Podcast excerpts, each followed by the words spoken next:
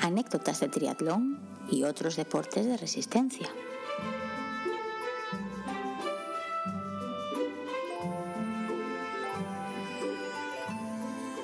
Bienvenidos y bienvenidas al 37 episodio del podcast Anécdotas de triatlón y otros deportes de resistencias. Soy Diego, estoy aquí solito con Alberto otra vez y de ser la primera vez que estamos solos después de tener a dos personas esperando para grabar con nosotros. Vaya mal que nos organizamos esta semana. Bueno, estoy improvisado, a ver lo que sale aquí. ¿Qué tal, Alberto? ¿Cómo vas? Bien, bien. A ver, que yo tengo que reconocer que que estuve de viaje, entonces todo esto lo hace más complicado, pero es verdad, por una vez que tenemos gente esperando para grabar, acabamos apareciendo solos, algo, algo hemos hecho mal. Sí, es que por creo que es la primera vez que somos nosotros los que ponemos freno a la gente y les decimos, bueno, ya, ya grabaremos, que ahora no podemos. Que, me gusta mucho lo bien que dices trigésimo séptimo en vez de 37 avo, como diría la mayoría de la gente. Es que por eso lo digo, porque ya sabes que desde este podcast intentamos, intentamos culturizar a la población.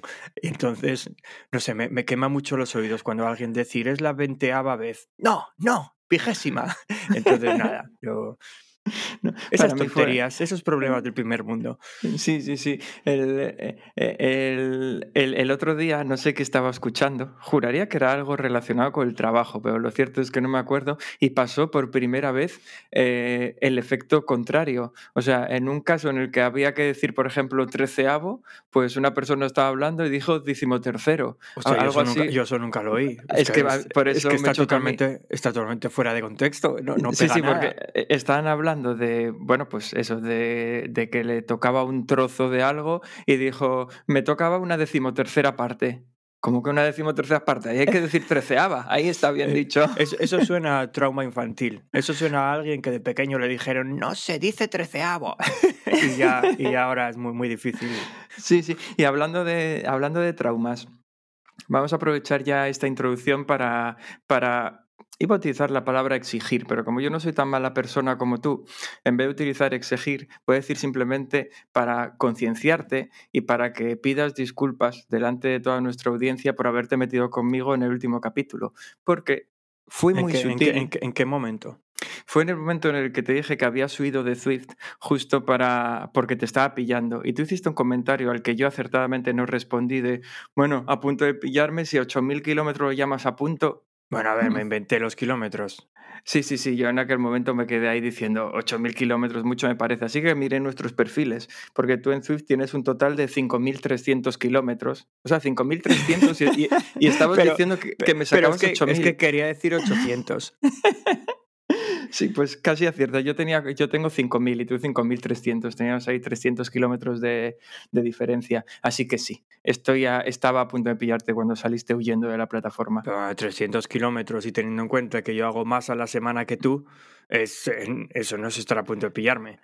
Me estás olvidando el detalle de que empezaste en Swift un año antes que yo. Estaba a punto de pillarte. mira, Alberto, no vamos a volver a empezar con esa discusión porque ya la tuvimos en este mismo podcast porque la diferencia fueron unos dos meses o tres, no fue un año. Bueno, nada, que si no te quieres disculpar, no te disculpes, pero ahí está, yo meto el dedo en la llaga y aquí pongo de manifiesto tu error.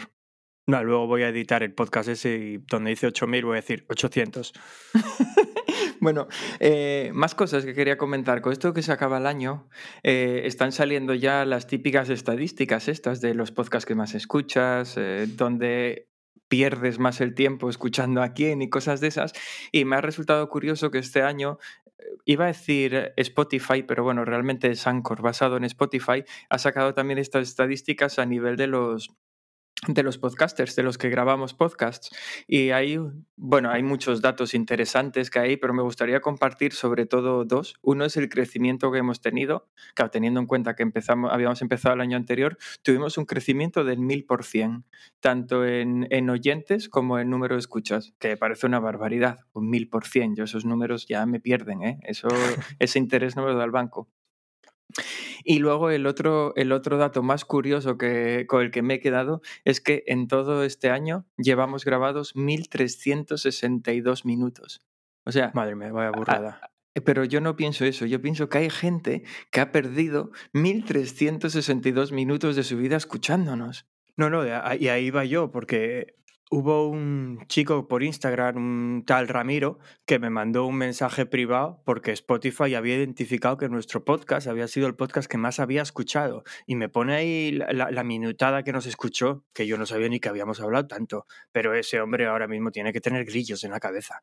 Sí, sí, sí, sí. Oye, esto a mí me gustaría que hacer una llamada a nuestros oyentes de que en, en, exceso somos malos para la salud. O sea, no, no pueden estar escuchando 1362 minutos. Es que no me aguanto yo tanto tiempo. Es, imposible. ¿Cómo me va a escuchar otro? No creo que, pues, que, que, que, mi madre me aguante tanto tiempo. Ahora, ahora que hablas de aguantarte o no aguantarte. Bueno, dos cosas. A mí una cosa que me llamó la atención mucho es que llevamos ya unas, bueno, redondeando unas 15.000 escuchas que recuerdo, a ver, hay gente que consigue 15.000 por episodio, nosotros no estamos a ese nivel, pero, pero a lo que voy es que, joder, recuerdo cuando llegamos a las primeras 1.000, que aquello fue como, como un hito, y bueno, fue, sí. fue, subiendo como la espuma, vamos, 15.000, me parece una burrada. Pero bueno, eh, y quería ir más por la línea que dijiste de que no hay quien te aguante, pues... Hicimos me, aquella, me, lo, me lo dicen mucho.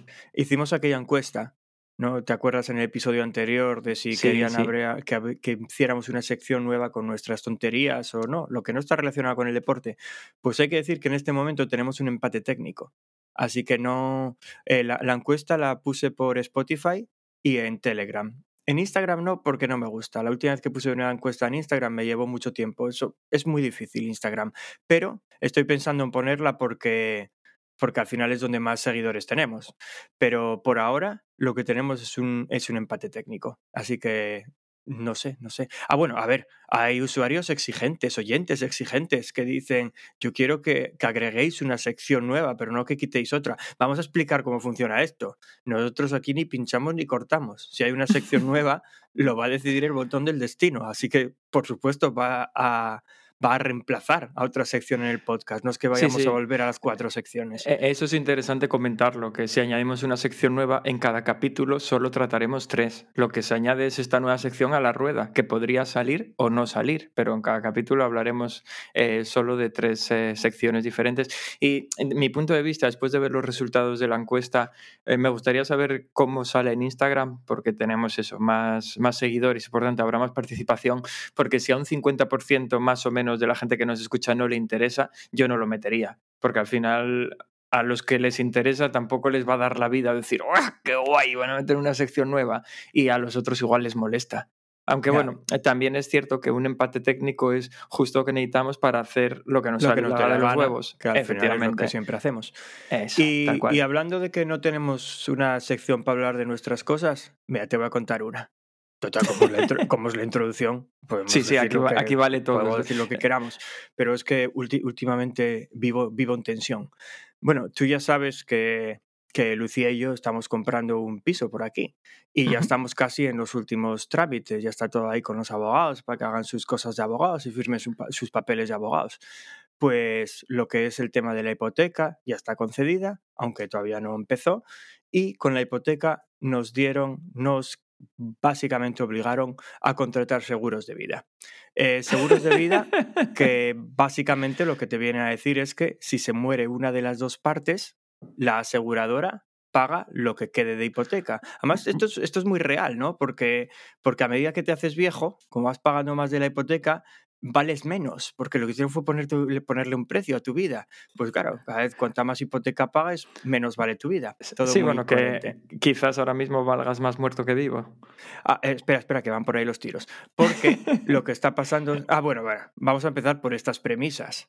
A ver, tú coges a una pareja y le dices, si uno de los dos se muere al otro le pagamos la casa, pues oye, yo no me voy a meter aquí en un barrizal, pero con esas premisas, una cabeza que no esté bien amueblada, un mal día y no me extraña que pase lo que pase. Pero bueno, que yo no voy a ir por ahí, no voy por ahí, no van por ahí los tiros. A mí lo que me pasa ahora es que, por lo que digo que vivo en tensión, es porque, como dije, la hipoteca está concedida, pero todavía no entró en vigor porque no, no firmamos el contrato eh, uh -huh. ni, ni, de, ni, del piso ni de la hipoteca.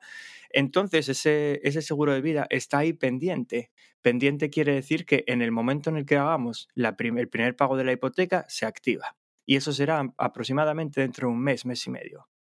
Pues uh -huh. no, no, te, no te puedes creer que yo ahora voy por la calle y voy en tensión miro de reojo a, todos los coches. Digo yo, madre mía, es que ahora me atropella este y me mata y, muero como un don nadie. Mi vida no valió nada. Si me vas a matar, mátame dentro de un mes, que dentro de un mes dejo, muero como un señor y dejo aquí en Londres una casa para, para Lucía y para Vega. Pues, pues nada, en tensión. Pero bueno, que a ver, que si me muero, allá, allá se apañen los que quedan. Lo que es peor es que, a ver, ahora Lucía me dice un día, voy a trabajar, coge la bici y yo me acerco y le digo, oye, vete, con mucho cuidadín, ¿eh? vete con mucho cuidadín. Hombre, porque estamos en el mismo caso. Se muere ahora y qué, me quedo sin Lucía y me quedo sin casa. Y luego que estoy, estoy yo ahí llorando por decir, joder, es que se podía haber muerto un mes más tarde.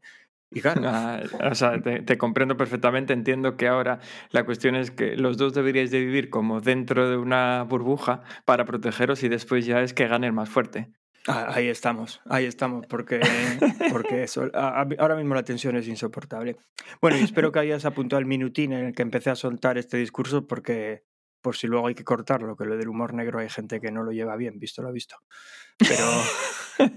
sí, por si pasa algo de aquí a cuando publiquemos este capítulo, eh, no voy a ser que... Claro, porque ahora esto es lo típico, que pasa de verdad y vaya jaleo en el que me puedo meter, porque aquí va a llegar el listillo con la tijera diciendo, oye, que este anduvo diciendo que con una cabeza mal amueblada y madre mía.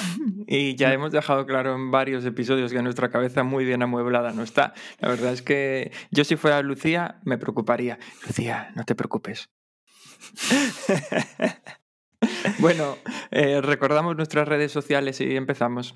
Venga, recuérdalas que me dan pereza. Vale, bueno, lo más importante de las redes sociales no es que nos sigáis porque aportamos más bien poco, sino que si queréis participar en cualquier capítulo con nosotros, eh, poneos en contacto con nosotros, dejadnos un mensajito y adelantaréis incluso a las dos personas que ya tenemos esperando, pues a esos dos también los Oye, adelantaréis. Calla, calla, calla, eso les puede parecer fatal ya. ¿Qué más da? Podemos grabar. Además, es que se van a enterar, se van a enterar mañana de que hay, bueno, mañana el martes, de que hay dos esperando. Y ahora estarán preguntándose ellas mismas, a sí mismos. ¿Y quién va primero? Yo no lo sé. Bueno, la cuestión es esa, que si queréis participar con nosotros en un capítulo o ver las tonterías que compartimos, podéis seguirnos en Instagram, en la cuenta Anécdotas Triatlón, por Twitter, en Anécdotas Tri, o uniros con nosotros a nuestro grupo de Telegram, Anécdotas de Triatlón y otros deportes de resistencia. Y de verdad que buscamos voluntarios para participar por aquí. Así que cualquiera que esté interesado, que ni lo dude, que nos bueno, un toque. Y si quieren tener su voz aquí para decidir si quieren una sección nueva o no, que nos sigan también. Sí, todo, todo cuenta. Y dicho esto, vamos a darle al botón del destino, que como sabéis y hemos explicado ahora hace nada, es este ente que regula este podcast y gobierna sobre nosotros. Nos dice de qué vamos a hablar hoy y en qué orden. Así que no le hagamos esperar que luego se enfada y nos pone las peores secciones. Vamos allá. No. ¿En serio? Hello, I'm pleased to meet you. My name's Conductor Jack. I'll need to take your tickets as you ride on down the track. The engineer is stoking coal, the engine spouting steam. Bueno, pues parece que hoy arrancamos con la sección de la anécdota y hacía mucho, mucho, mucho, mucho que Alberto no nos entretenía con una anécdota. Bueno, es que no recuerdo ni cuándo fue la última vez, pero posiblemente estemos hablando de cuatro meses o cinco. Así es posible. Así que, venga, adelante. ¿Qué nos querías contar hoy? Sí, sí, hoy os voy a contar una anécdota que trata sobre todo de sugestión, de lo importante y lo peligrosa que es la sugestión.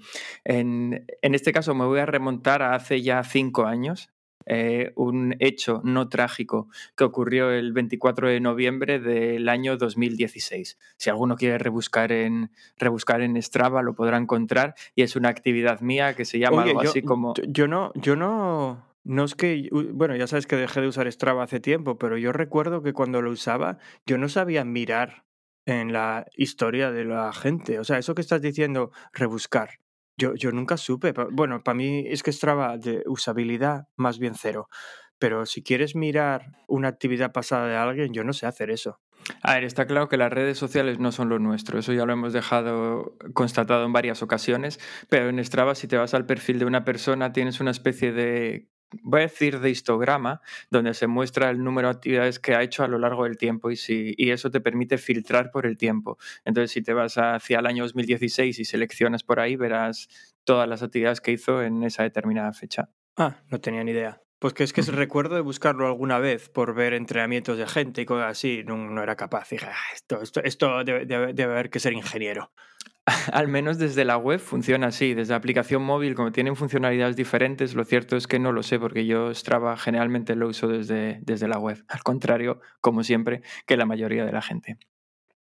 Bueno, eso, que el que lo quiera buscar. 24 de noviembre de 2016 es una actividad que se llama algo así como corriendo entre países.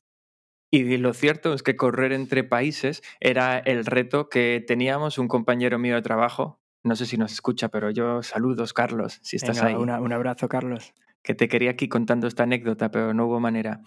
La, cuestión es que... me, dijo cuando se lo propuse, me dijo que es que no quería convertirse en un meme. Pero ¿qué, idea, ¿qué idea tiene de nuestro podcast y de nosotros? No, yo creo que es por lo ridículo de la situación que vamos a contar, o sea, que voy a contar en este caso. Ya, pero es que ahora es peor todavía para él, porque ahora puedes descargar toda la culpa en él porque no está para defenderse. No, no, y en parte, en parte voy a hacerlo. Entre otras cosas porque esto que voy a contar fue idea suya. Entonces ya la culpa es 100% suya. Y lo que queríamos hacer... Nunca me cayó bien ese, ese chaval. lo que queríamos hacer era correr entre dos países, es decir, cruzar una frontera de dos países corriendo. Y aprovechamos que Carlos y yo trabajamos juntos, a los dos nos gusta practicar deporte, bicicleta, correr y demás. Y teníamos que ir a pasar unos días por trabajo, no por ocio, a Estrasburgo teníamos eh, que pasar allí, me parece que eran sobre cuatro días, y como Estrasburgo está justo en la frontera entre Francia y Alemania, solo lo separa el, río Rin, está por un lado Estrasburgo río y, y, justo, y justo enfrente, al otro lado del Rin, está la ciudad de Kie, en, Alemania, escrito Kell. Pues nuestra idea era cruzamos el puente que lo separa el eh, Estrasburgo, de Kie, damos ¿Qué río el Ring. Río Ring. Sí. es una eh, Sí, sí, Río Ring. Podríamos estar diciendo eternamente. A ver. Río, Río Ring, Río Ring, Río Ring. Pues eso, cruzábamos el puente que cruza el río Rin, hacíamos, no sé si era alrededor de un kilómetro por la costa alemana, cruzábamos por otro puente de nuevo hacia Francia y a Estrasburgo y volvíamos al punto de partida. Era una actividad muy corta, lo que queríamos correr eran solo unos tres kilómetros o algo así, era lo justo por decir que habíamos corrido en una misma actividad cruzando dos países. Joder, con lo, con lo chulo que queda corrí entre dos países, que la gente se puede imaginar una kilometrada de la leche y eran tres kilómetros. Sí, sí, eran tres kilómetros de mierda. La, ¿Dónde está el problema? El problema ya es cuando estábamos allí en Estrasburgo con la gente con la que nos habíamos ido a reunir y, bueno, por temas de trabajo. Y una chica que había allí nos dijo, mm, ¿os parece buena idea cruzar una frontera corriendo? Bueno, lo cierto es que no nos lo habíamos planteado, pero ella nos insinuó que, que, estábamos, que esto no era una broma, que íbamos a pasar de un país a otro corriendo y que quizás al, a la persona que está ahí en la garita de turno, pues que no le parecería normal y que igual nos daban el alto o nos paraban. Entonces ya nos hizo ir con algo de tensión, como Pero con la Unión Europea eso no iba a ser un problema, ¿no? Claro, claro, eso es lo que pensaba yo, porque es cierto, yo he pasado muchas fronteras, no corriendo, pero por ejemplo, te vas de España a Francia y pasas por la aduana y demás, pero no hay ningún problema, no te paran ni siquiera para pedirte el, pasaporte del coche, Bájate del coche y pasa corriendo a ver qué pasa. Sí, sí. Bueno, pues la, entonces nos quedó ya un poco la, la mosca detrás de la oreja diciendo, no habíamos pensado que esto fuera a ser un problema, pero podrá ser un problema. Y bueno, nada, una preocupación más para, estar en la, para tener en la cabeza, pero nos daba igual. Nosotros estábamos convencidos de que queríamos hacer eso y que era un reto que había que superar. Así que nosotros estábamos en un hotel, no voy a decir al otro extremo de, Estrasburgo respecto a la frontera alemana, pero sí que estábamos eh, relativamente lejos. Así que teníamos un coche de alquiler y nos acercamos con el coche de alquiler hacia la zona donde estaban los puentes que queríamos pasar corriendo. Ahí ya llegó el primer problema. Y ¿Cómo, es que, ¿Cómo planificaste la ruta? Eh, corriendo. O Google Maps simplemente. O... No digo, ¿cómo sabíais por dónde pasar y por dónde volver? Sí, sí, sí, lo habíamos visto en Google Maps y habíamos visto los dos puentes que queríamos cruzar, correr por Alemania, volver por otro puente y volver de nuevo al punto de origen. O sea, era una ruta circular. Me suena mucho a la historia de que contamos en Toronto, Torontontero, esto de esto es muy fácil. Lo miro en Google Maps, lo memorizo y ya no me hace falta nada más. Sí, pero bueno, en este sentido jugamos una baza mejor, que es que no nos hacía falta memorizarlo porque Carlos corría con el móvil. Ah, Entonces ahí, ahí vamos con ventaja. Bueno, nada, que fuimos en coche, tuvimos que buscar dónde aparcar y ahí ya tuvimos el primer problemilla, que es que para, para aparcar tuvimos que dar como más vueltas de la cuenta y al final pues encontramos el puente que queríamos cruzar y aparcamos el coche mirando hacia él, como diciendo, ya te estoy viendo Alemania, solo tengo que cruzar este puente y ya está todo hecho. Y con las mismas bajamos del coche, nos acabamos de preparar, yo puse mi, el reloj, el Garmin, a funcionar, Carlos puso su móvil a funcionar y echamos a correr. Y ya de la que vamos corriendo, lo primero que hacemos es ir directamente al puente que queríamos cruzar, vamos corriendo y yo hice un comentario que dije, hostia, mira, si desde aquí se ve la Catedral de Estrasburgo, la Catedral de Estrasburgo es relativamente alta, entonces digamos que se ve a lo lejos. Y vamos corriendo hacia ella. Y me dice Carlos, ¿Cómo va a ser eso la Catedral de Estrasburgo si estamos si entrando Alemania? Claro, si estamos entrando en Alemania, será la Catedral de Kiev. Y tuvimos ahí una breve conversación mientras íbamos trotando, pensando, hostia, pues sí que se parece la Catedral de Kiev a la Catedral de, de Estrasburgo. Y nada, seguimos corriendo. Madre mía, es que esto me recuerda a dos tontos muy tontos. ¿eh?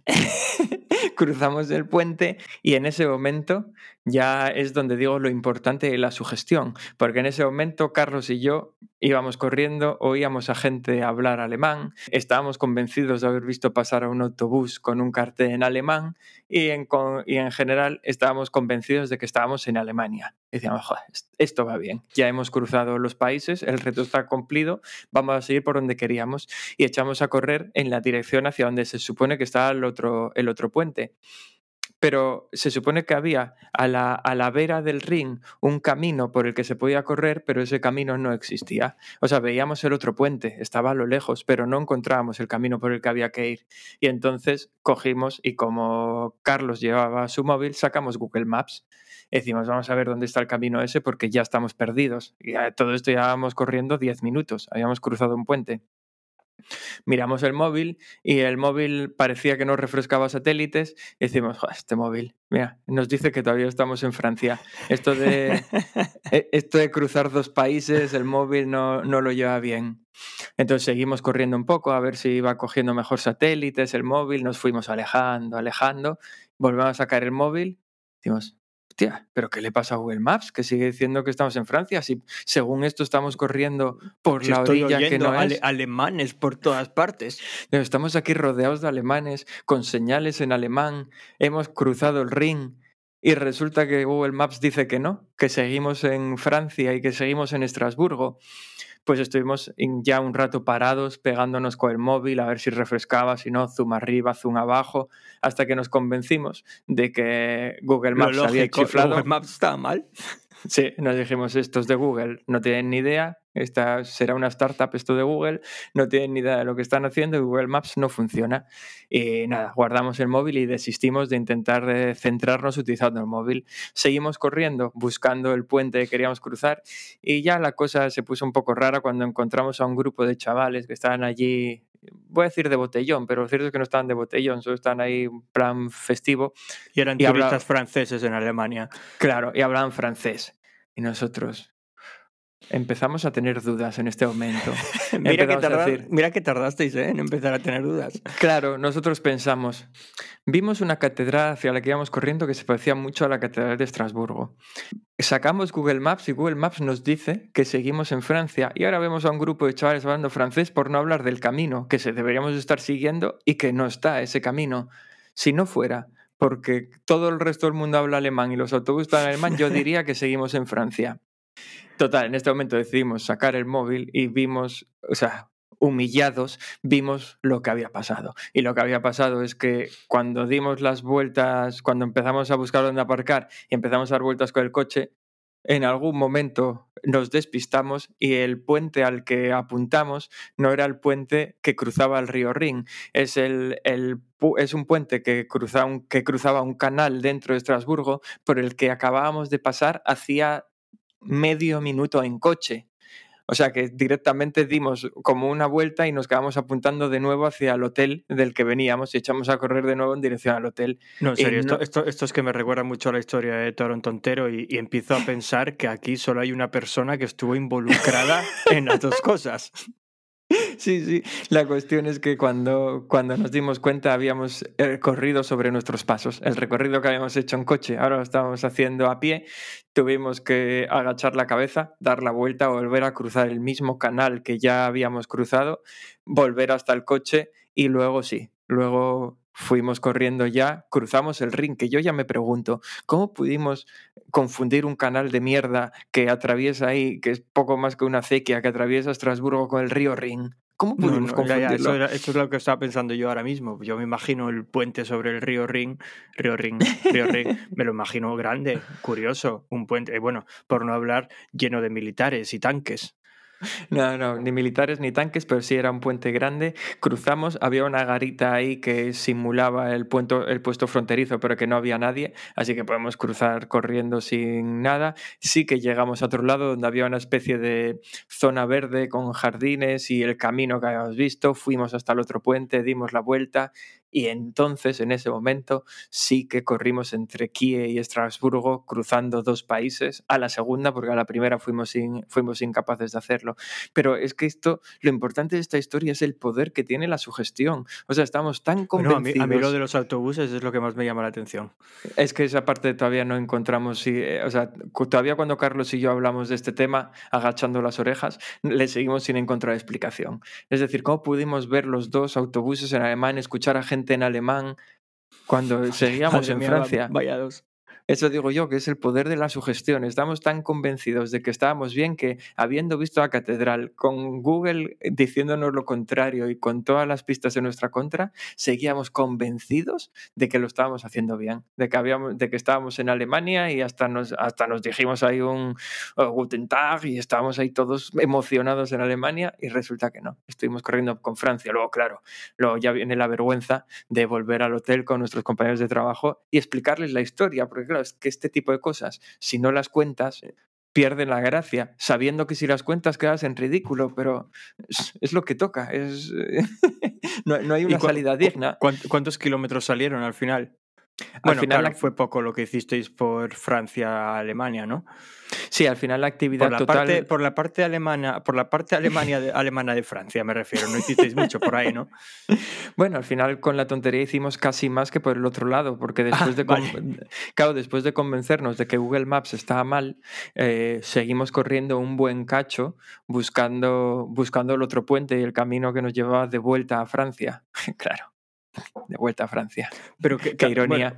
en total salió 6 kilómetros y medio de actividad. Que digo yo, bueno, esto ya para ir cortando, pero no había ni tiendas ni nada con carteles, porque no sé dónde estabais, claro, igual era una especie de parque o un descampado, pero digo yo, ver un Carrefour ahí con las cocinas en francés, o no, lo sé, algo se vería. En, la parte alemana, la alemana de verdad, no la alemana francesa, en esa orilla no había nada, era todo como una especie de parque muy chulo y muy grande. Y en la parte alemana francesa, es decir, todavía en Estrasburgo, ahí no había nada, era una zona un poco raruca, diría yo, porque sí que estaba tirando hacia la ciudad, pero no vimos nada significativo. Bueno, y si lo hubiéramos visto, habríamos dicho, mira, en alemán. Porque seguíamos sugestionados, que más que sugestionados yo diría que estábamos hipnotizados. Pero ahí está, es que no, es, una, es una historia inexplicable, de estas que podría salir en cuarto milenio, de cómo nos abdujeron y nos plantaron en la cabeza un chip de geolocalización con las coordenadas mal, pues eso nos pasó. Madre mía, y eso sin, y eso sin vacunas COVID. Madre mía. Sí, por aquel año, eh, por el 2016, nadie se esperaba eso. Y encima es que al final corrimos 6 kilómetros y medio, que no es mucho. Yo estaba de correr eso y mucho más y mucho más rápido, pero para Carlos, Ya, ya, eso Yo- estaba pensando que por aquel entonces para Carlos eso era mucho. claro, hoy en día no, porque tiene un entrenador de verdad y, y- y entrena en serio y demás, pero por aquel entonces que él estaba corriendo, yo podría asegurar que es la única persona del mundo capaz de correr en cámara lenta, pues No, no es cámara lenta, es que corre más en vertical hacia arriba de lo que se mueve hacia adelante. Es extraño, es extraño. Sí, sí, sí. Pero bueno, eso que por aquel entonces para él hacer 6 kilómetros y medio, aunque iríamos a un ritmo muy lento, rozando los 5.30 o 6 el kilómetro. Hombre, eso no eh, es muy lento. Me lo fastidias. O sea, es muy lento para ti, para él no. Sí, sí, pues digo, yo pensé que lo perdía. Dije yo, este igual ya no puede ir a Este se me, Alemania muere, de verdad. se me muere en Alemania, o en Franco-Alemania, o en Alemania, pero este se me muere. Yo pensé a ver cómo vuelvo otra vez a hotel y explico a los compañeros de la oficina que Carlos está enterrado en Alemania. Esto, prefería, yo si le hubiera pasado algo, le daba una patada y le tiraba al ring. Dije, "Mira, que acabe donde sea. Bueno, anda. Muy, Pues muy, nada. inter- muy interesante la historia. Además, eso, muy, muy es- está bien ver cómo la sugestión puede hacer estragos aquí. Porque Sí, además, sí, si pero- me dijeras que era una carrera chunga en la que ya ibas cansado, que tal, bueno, joder, a ver, todos sabemos que hay momentos en los que no pensamos bien. Llega un momento en el que estás tan saturado, tan estresado del ejercicio que el cerebro, bueno, no, no, no funciona. Pero no es el caso. O sea, es que no tenéis excusa de ninguna manera. No, no, aquí estábamos, estábamos completamente frescos, pero no lúcidos. no sabría decir por qué. Sería bueno, la, lo más- la- la- la emoción. Era tu sueño desde pequeñito entrar en Alemania. y- Iba a decir que lo más importante de todo es que finalmente conseguimos correr entre dos países, que era lo que queríamos ir a hacer allí y, oye, lo conseguimos, así Hombre, que... joder, convencisteis a la empresa para que os pagara un viaje para poder hacer la tontería. ya podía ser, ¿verdad? Pero bueno, nada, eh, que hasta aquí la anécdota. Espero que la hayáis disfrutado. Esta la tenía guardada desde hace tiempo, pero como quería convencer a Carlos, nunca la contaba. Pero me parece que es de las buenas. Venga, llama al señor botón del destino y a ver a dónde nos vamos. Contéis un cuento. Es aparece fantasmas un cuento.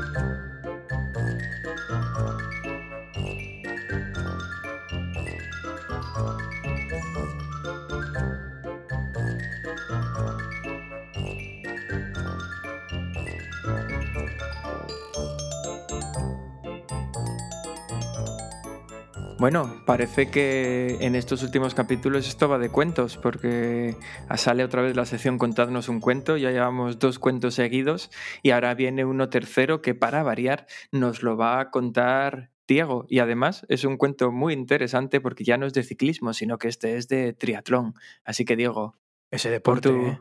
¿eh? Sí, pon tus mejores voces y adelante. Pero ¿qué, qué, qué mierda de introducción es esta? ¿Qué es? Que no vas a decir ni de qué voy a hablar. Yo a ti, yo a ti te preparo las cosas, dejo ya a, a la audiencia calentita, queriendo, queriendo escuchar lo que vas a decir. Y tú solo dices que voy a contar un cuento. Venga, cúrratelo un poco mejor. Ah, inténtalo otra vez. Bueno, pues estamos aquí de nuevo en la sección Contadnos un cuento y hoy va a ser Diego que nos cuente una historia de triatlón. En este caso nos Ese va a hablar de, de la gran rivalidad existente entre Dave Scott y Mark Allen. Todo un clásico del triatlón. Mu- Mucho Ah, mejor, mucho mejor. Gracias, gracias, gracias.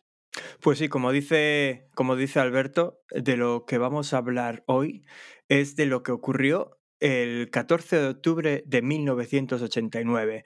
Ese día se celebró el campeonato Ironman en lo que a día de hoy todavía mucha gente considera la mejor carrera de todos los tiempos en, lo- en un deporte de resistencia. Fue un duelo espectacular entre Dave Dave Scott y Mark Allen que desde entonces se conoce como la Iron War.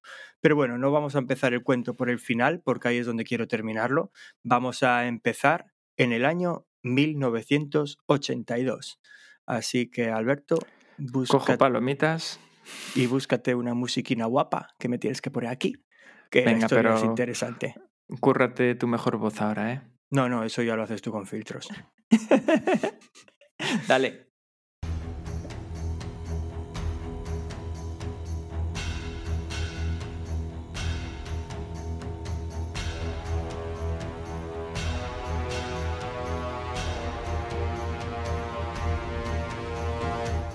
Bueno, pues nos situamos en octubre de 1982 y el campeón de Ironman del mundo, Dave Scott, de 1980, había decidido volver a competir en el campeonato de Hawái, en los mundiales Ironman. Tras ir rodando en cabeza toda la bicicleta, al hacer el giro, el giro en Hawái para poner rumbo a la ciudad, notó que solamente un ciclista le seguía la estela. Y se trataba, quién si no, de Mark Allen, un socorrista de San Diego que había ido a Kona con el único objetivo de intentar quedar entre los 100 primeros. Hasta ese momento, Mark Allen era un atleta tan desconocido que incluso los rótulos televisivos escribieron mal su nombre y se referían a él como Alan. Cuenta la leyenda, y Mark Allen posteriormente lo corrobora, que cuando Mark por fin alcanzó a Dave Scott, sus primeras palabras fueron, Hey Dave, ¿qué tal si salimos a correr un rato después de la bici? Y Dave Scott respondió con un simple, pero, ¿tú quién eres?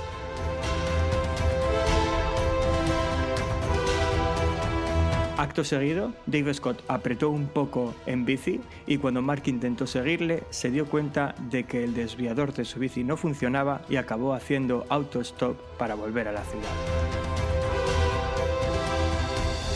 A partir de ese momento, Mark Allen empezó a labrarse un nombre ganando pruebas internacionales y recibiendo el sobrenombre de The Grip, porque se había hecho conocido por imponer un ritmo tan alto en las carreras que nadie absolutamente nadie era capaz de seguirle.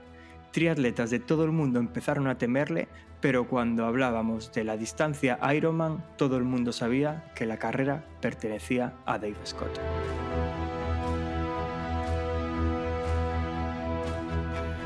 Siguió pasando el tiempo, Mark Allen fue tercero en 1983 en el Campeonato del Mundo de Kona y en 1984 llegó a la T2 con 12 minutos sobre el segundo y pensando que ya tenía la victoria asegurada. Mientras corría por Ali Drive iba ya dando la mano a los aficionados, celebrando muy prematuramente una victoria a la que aún le faltaban muchos kilómetros por cubrir en la maratón. Cuando llegó a Palani y puso rumbo a la ciudad, todavía convencido de que iba a ganar la carrera, fue cuando se dio cuenta de que no le quedaba nada más que dar Pocos minutos después, y a falta todavía de media maratón, Dave Scott le adelantaba como un rayo mientras Mark no podía más que caminar. En esa carrera, Allen acababa quinto mientras Dave Scott ganaba ya su cuarto título Ironman.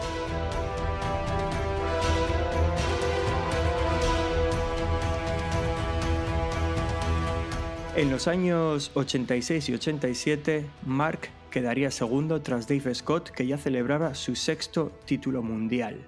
Y en 1988 Dave tuvo que retirarse a última hora de la carrera y Mark lo vio como su gran oportunidad de ganar su primer campeonato Ironman. Sin embargo, tres pinchazos le relegaban a un muy discreto quinto puesto.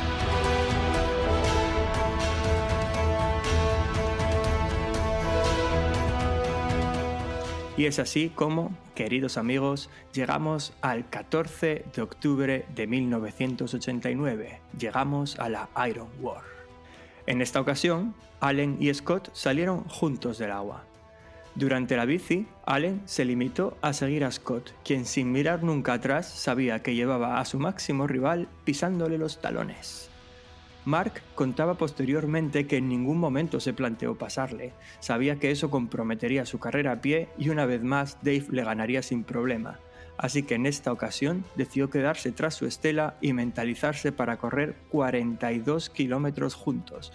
Todo lo demás ya lo había intentado antes y había fallado.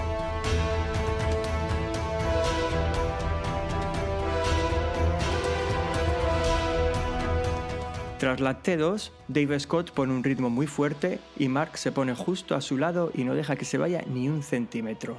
Llegando a Queen K Highway, aunque aún estando rodeados de público y coches y demás, el silencio era sepulcral.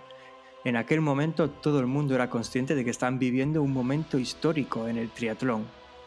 Se acercaban al centro de Kailua Kona y todavía seguían corriendo uno al lado del otro. La tensión podía cortarse con un cuchillo. Llegando al kilómetro 37 a 5 kilómetros de meta y aproximándose a la última subida, Mark Allen, que se sabía un poco más fuerte en las pendientes, aprovechó el momento en el que Dave aminoró un poco la marcha para coger una bebida en el habituallamiento y echó a correr tan rápido como pudo para abrir hueco.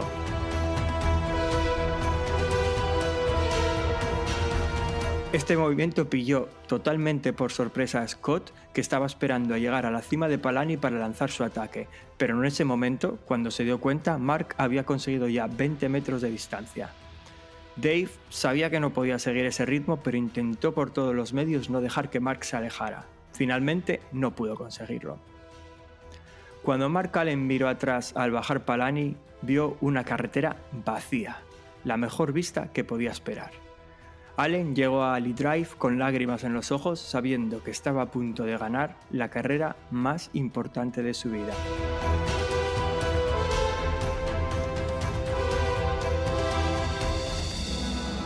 Dave Scott acabó la carrera en segundo lugar en 8 horas 10 minutos y 13 segundos, batiendo su mejor marca hasta el momento en 18 minutos. Por su parte, Mark Allen ganaba la carrera con un tiempo de 8 horas 9 minutos y 15 segundos, marcando el mejor tiempo registrado en Kona hasta el momento.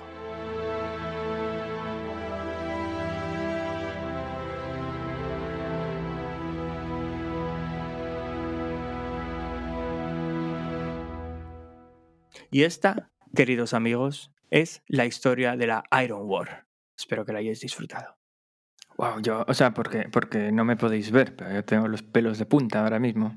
No, pero bueno, yo, yo, hay muchas cosas que hay muchas cosas que comentar aquí. La mayoría de la gente ya conoce esta historia. Hombre, a partir de esto, una ah, cosas que se me ocurren a mí. Esta fue la primera victoria de Mark Allen, eh, pero luego ganó otras cinco veces más. Ganó Kona seis veces. Eh, pero bueno, es que además de ganar Kona, Mark Allen lo ganaba todo ganaba distancias olímpicas, que de aquella eran distancias olímpicas de paisanos sin drafting, ganó, ganó medios Ironmans, lo, lo, ganaba todo. Bueno, de hecho, a día de hoy todavía hay mucha, muchísima gente que considera a Mark Allen el mejor triatleta de todos los tiempos, que yo, bueno, con esos títulos del mejor de todos los tiempos y tal, es algo con lo que no creo, no puedes comparar a triatletas de una generación con triatletas de otra, es absurdo.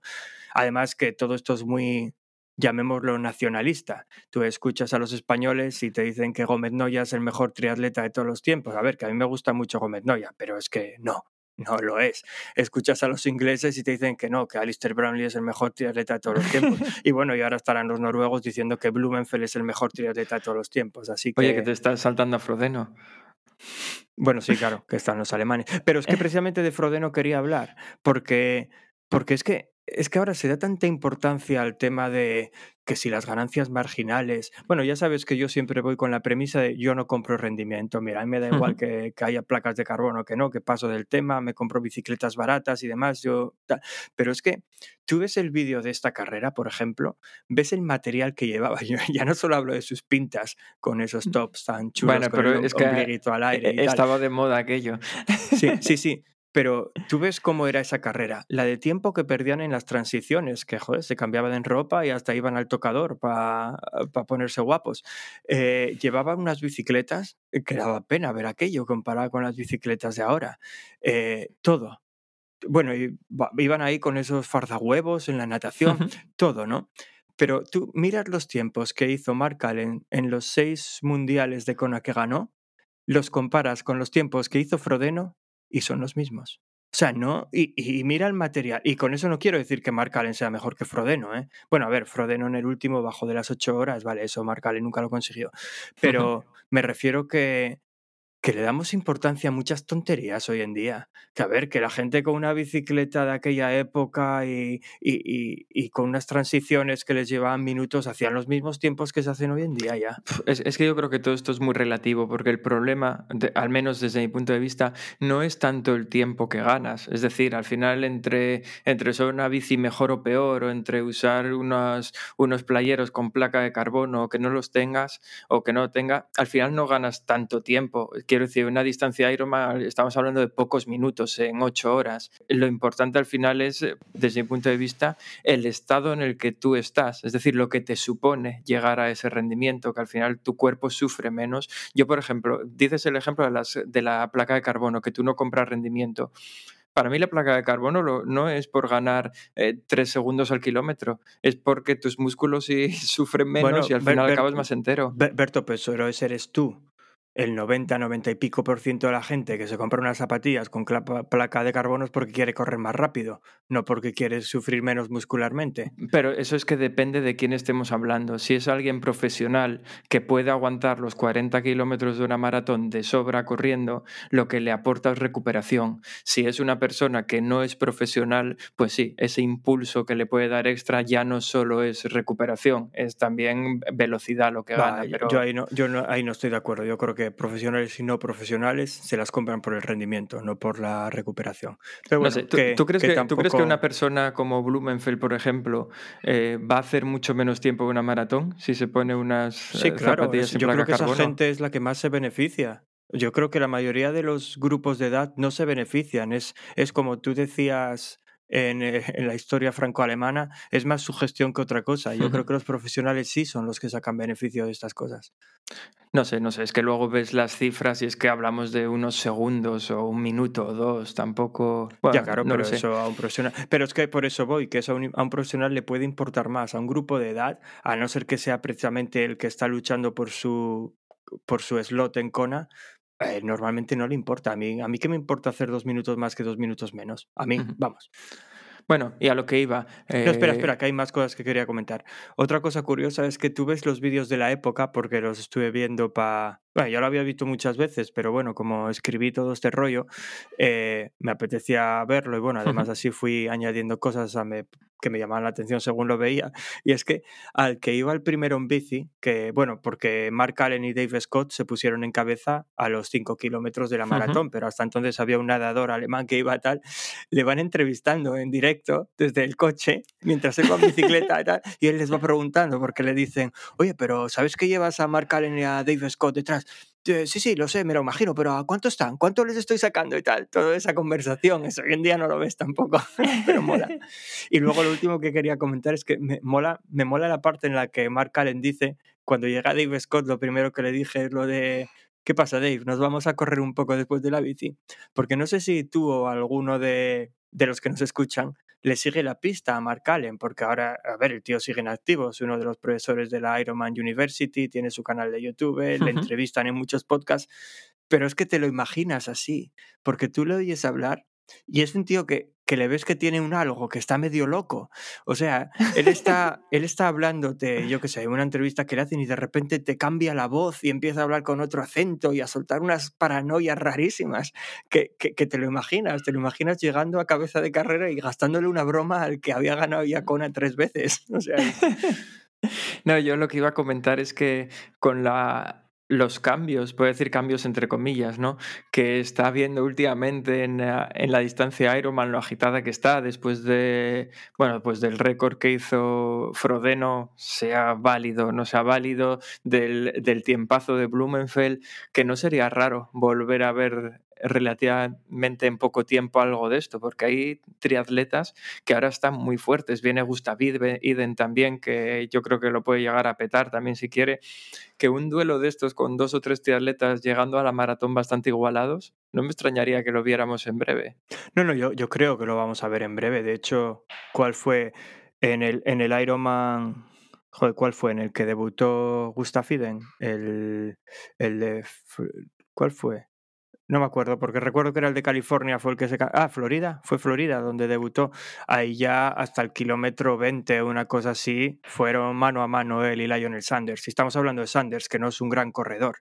Así que si se junta con alguien tipo Jan Frodeno o por supuesto con Blumenfeld y tal, claro que se puede llegar a volver a ver y sería súper interesante. Porque además es lo que comenta, creo que fue el propio Lionel Sanders cuando que hizo un post carrera de estos en los que cuenta sus historias, comentó que él está convencido que con esos tiempazos que hicieron, ni Blumenfeld ni Iden fueron a tope. porque ninguno de los dos tuvieron a nadie para presionarle. Fueron más o menos, entre comillas, relajados. Así que pueden dar más de lo que dieron. Sí, sí, por eso digo que es que dentro de poco vamos a empezar a ver finales en Ironman como si fueran de un triatlón sprint, que se juegan, o sea, ya, ya ha habido varios de estos, ¿no? Que se juegan un sprint final, pero que no deja de ser curioso cuando estás hablando de tiempos por debajo de las ocho horas. Sí, yo creo que San George el año que viene va a ser interesante. Puede que Kona no tanto por lo de siempre, porque, porque Kona es muy. Kona es Kona, y sin haberlo corrido nunca, yo creo que incluso gente como. Bueno, Gustav Iden creo que no lo va a correr, eh, posiblemente Blumenfeld sí, pero yo creo que puede sufrir un poco más allí. Igual no, porque es un animal ese hombre, pero, pero en San George yo creo que va a estar interesante. Va, va a haber unos cuantos que van a llegar ahí todos juntinos. Sí, sí, sí, pues ya veremos a ver.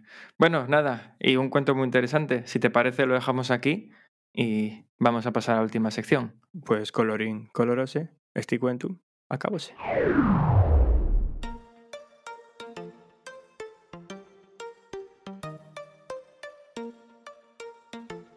Lo que yo te diga. Lo que yo te diga.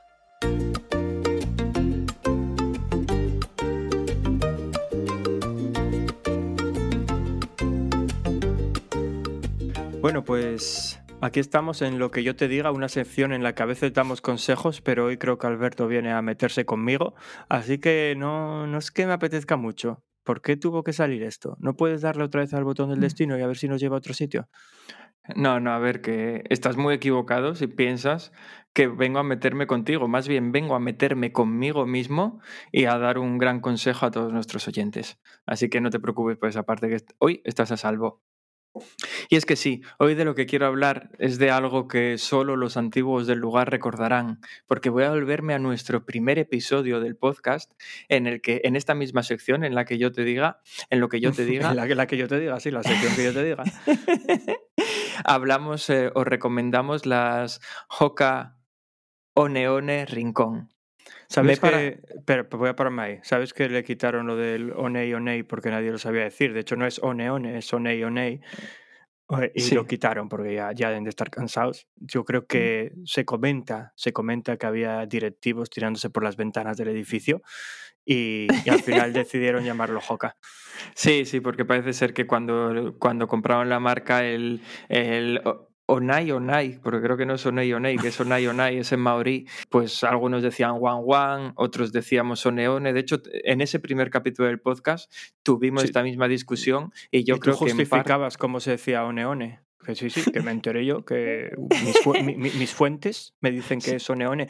Que Sí. digo yo, es que, joder, toda la vida convenciendo a la gente que diga One y ahora cambiárselo tiene que ser complicado. ¿eh? Sí, sí, yo de hecho creo que parte de este cambio en Hoka se debe a ese capítulo en el que nosotros grabamos diciendo, porque claro, promocionamos la marca y estaban No, diciendo, a ver, y hay que tener en cuenta que era un capítulo en el que tuvimos a 15 oyentes. Sí, sí, sí, eso- decimos, estos, estos chavales aquí promocionando una marca que no saben ni cómo se pronuncia. Entonces dijimos, mira, vamos a hacerle un favor porque en Asturias lo de Onai Onai no va a llegar nunca. Y bueno, la cuestión es que eh, marca comercial sigue siendo Hoka Onai Onai, pero, eh, o sea, marca registrada, quiero decir, pero comercialmente son solo Hoka ya. Pero bueno, como A por ver, aquel si entonces... sabes, y- a ver, espera, espera, hoy no, no, no te dejo. Porque si sabes que se dice Onai Onai, ¿por qué empezaste diciendo voy a hablar de las Hoka One One? Pues si reescuchas lo que he dicho, me paré un momento ahí porque dije yo, iba a explicar esto mismo que acabo de explicar ahora y dije yo, ¿qué hago? ¿Digo Neone como siempre luego lo explico? ¿O digo Onai Onai que la gente piense y este friki que dice y luego encima me tengo que justificar? Así que es que fue ahí a medio camino. Bueno, la cuestión es que por aquel entonces eran Hoka Onai Onai Rincón las que recomendamos y Diego contaba que yo mismo le había regalado unas a él y que a él le habían hecho daño en el pie. Le salían ampollas concretamente en el Pero, pie derecho. no me las regalaste, me las recomendaste, ¿eh? Bueno, te, re- te regalé la recomendación. Y... Joder, madre mía, sí, es lo mismo, claro. bueno, el- Te no- voy a no- recomendar, te voy a regalar la recomendación de comprarte un Ferrari. ¿eh? Luego ya digo que te lo regale. Bueno, la cuestión es que se las puso, le hacían daño en el pie y yo, sin embargo, bueno, pues la recomendé fervientemente en aquel capítulo porque para mí eran unas, unos eh, playeros comodísimos. Voy a hacer aquí un disclaimer ya diciendo que es más fácil que la gente que escuche esto se acostumbre a que voy a decir mancar en lugar de hacer daño y no voy a decir zapatillas de running, sino playeros o playeros de correr. Asumidlo ya porque si no voy a estar pensando todo el rato en decir zapatillas en vez de playeros, hacer daño en vez de mancar. Playeros de correr yo no lo oí nunca. O sea, playeros. playeros, ya está. Pues eso, que como a Diego le hacían daño y para mí eran comodísimos, dije yo, te los, te los recompro. Y por aquel entonces se los recompré. Él me los envió con ocho o nueve meses de retraso porque nos pilló una pandemia por el medio. Sí, no recuerdo eso. ¿Qué Sí, pandemia? sí. Y hasta, hasta hace... ¿Cuándo estuviste por aquí? En septiembre. Hasta hace dos meses y algo yo no los llegué a estrenar porque tenía los míos nuevos. Con el tema de la pandemia no le había metido casi kilómetros y nada, los reestrené, los que me envió Diego. Bueno, pues os podéis creer que a mí también me mancan. Es decir, a mí no me salen ampollas, pero me mancan en el puente del pie. Pero, justo, pero- justo donde a mí. Sí, sí, sí, y es muy raro. O sea, yo aquí el consejo que damos, por eso está en lo que yo te diga, es que es un consejo muy fácil. Si alguien te dice, esto no me va bien, no se lo compres. Y si además es, quien te lo dice es un hermano gemelo que anatómicamente se parece mucho a ti, es un error imperdonable el haberle comprado estos playeros. Tenía que haber dado por supuesto que sus pies, que se parecen mucho a los míos, si le mancan estos playeros a él, a mí también me van a mancar. Pues quise no darlo por supuesto y entonces ahora no tengo justificación. Yo lo que pienso es que los deformes pies de Diego deformaron el playero. Entonces cuando me lo mandó a mí, No, ha pues hecho yo- que a mí también me manquen. Yo, yo, lo, yo lo que pienso es que en, en un momento, cuando me dijiste, oye Diego, que me puse los rincones estos que me mandaste, y joder, que a mí también me mancan, no, no entiendo, porque eran el mismo modelo, misma talla, todo. Al principio, durante puede que un par de segundos, joder, me sentí culpable. Dije, joder, madre mía, le vendí unos playeros que están mal. Claro, luego pensé, ¿mi, mi pie ha sido insultado en este podcast? A mí, bueno, me, me dijiste de todo, por eso, entonces luego pensé, no, es que es, que es una buena penitencia, ah, la ajo y agua, no haberlos comprado, problema tuyo. Yo dije Sí, desde sí. el principio, fui con la verdad por delante, diciendo, estos playeros son muy cómodos, pero no valen para correr. Y tú los quisiste comprar igual, pues oye, O sea, sí, por eso aquí la, la recomendación de que no compréis objetos defectuosos. Porque además es que es muy curioso, porque claro, yo no tengo otros. Entonces eh, he seguido usándolos todo este tiempo. Y el problema, a mí no me sacan ampollas, ese problema no lo tengo. Pero me hacen eso, no sé, me rozan raro y me acaban mancando en el, en el arco del pie derecho. Pero lo- el problema de todo esto es que ahora ya da igual lo que me calce.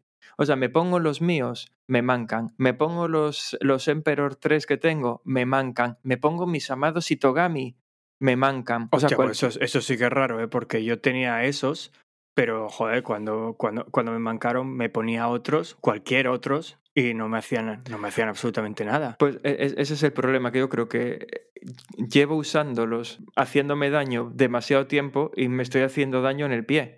Porque es que ahora mismo me mancan hasta mis zapatillas de andar por casa. Y eso que generalmente voy descalzo, pero me pongo cualquier Bueno, cosa. re- re- recuerdo que cuando recuerdo que cuando, cuando estabas contando aquí la historia franco-alemana, dije esto me recuerda a dos tontos muy tontos. No, esto ya es un tonto muy tonto, hombre, no me fastidies. Tienes uno- unos playeros que te mancan cada vez que corres con ellos y sigues corriendo con ellos. Es que es un dolor muy leve, pero Da le, igual. le he puesto solución porque yo Ahora tiempo... tienes algodones.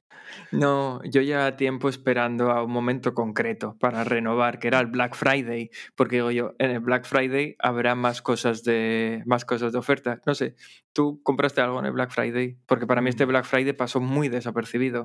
Es que creo que en mi vida compré nada en el Black Friday. Bueno, yo suelo comprar algo y este año no lo puedo decir con orgullo, pero me gasté 120 euros en papel de cocina, papel higiénico, detergente para lavavajillas, detergente para la lavadora y Fairy, que me compré un pack de 12, de 12, 12 envases de Fairy que voy a tener para, no sé, 5 años de Fairy. No, que- si es que luego viene la gente y dice que no sabes divertirte. Estoy pensando en ir a un chino a revender todo lo que tengo. O sea, tengo papel higiénico para cagar dos años ahora mismo en casa. Bueno, Pero que- bueno. Que, igual viene otra pandemia, déjalo ahí.